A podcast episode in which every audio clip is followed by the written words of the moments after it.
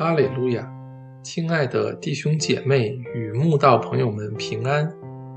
今天我们要分享的是《日夜流淌心中的甘泉》这本书中十月二十三日。如果连他们都说公益话，这篇灵粮。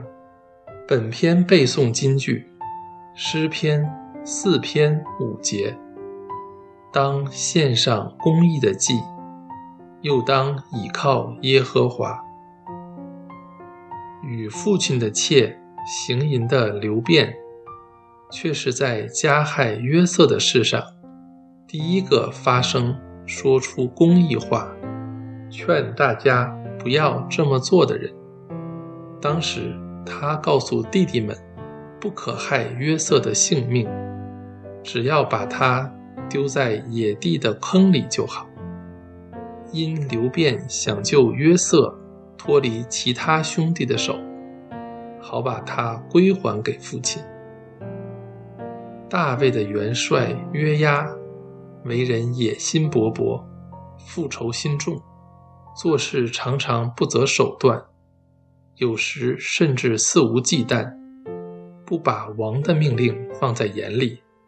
但他竟在大卫因国中太平，心生骄傲，想要数点百姓时，反对大卫如此行，并直谏不讳其错误。比拉多这个罗马巡抚，原本跟西律之间有仇，却在他把耶稣送到西律那边受审的那一天开始。两人竟成为朋友，这样一个会把友情建立在现实利益上的人，肯定不是什么善类。但令人惊讶的是，这样一个不是好人的人，却在审判耶稣时，愿意三次说出公义话，三度提醒犹太人：“我查不出他有什么罪来。”其实，他大可以不说公义话，反正这是犹太人想要定死耶稣，是犹太人自己所做的恶事，他只要顺水推舟就好，何必多管闲事？但他还是在群众咆哮叫嚣、恶意指控耶稣，煽惑百姓，不断喊着。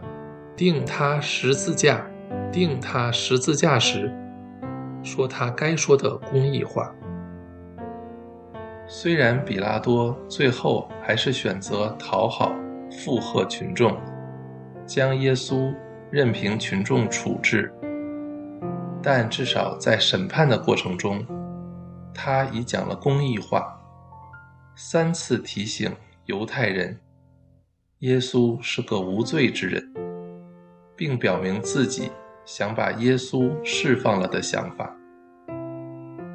我常想，如果一个我们认为不是好人的人，都愿意在非常时刻讲出该讲的公义话，那信主的人大概都觉得自己是好人。至少没有人认为自己比刘辩、约押、比拉多还糟，不是更应？无时无刻行公义，讲该讲的话吗？岂能为了不得罪人而沉默不语？当你选择保护自己而不讲该讲的话，只会让生活周遭与教会越来越没有公义。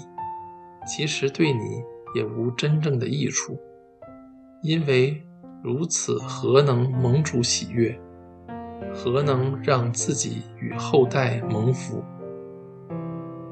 神要我们献上公义的祭，一如献上信心、圣洁、顺服、听命的祭一样。我们献上了吗？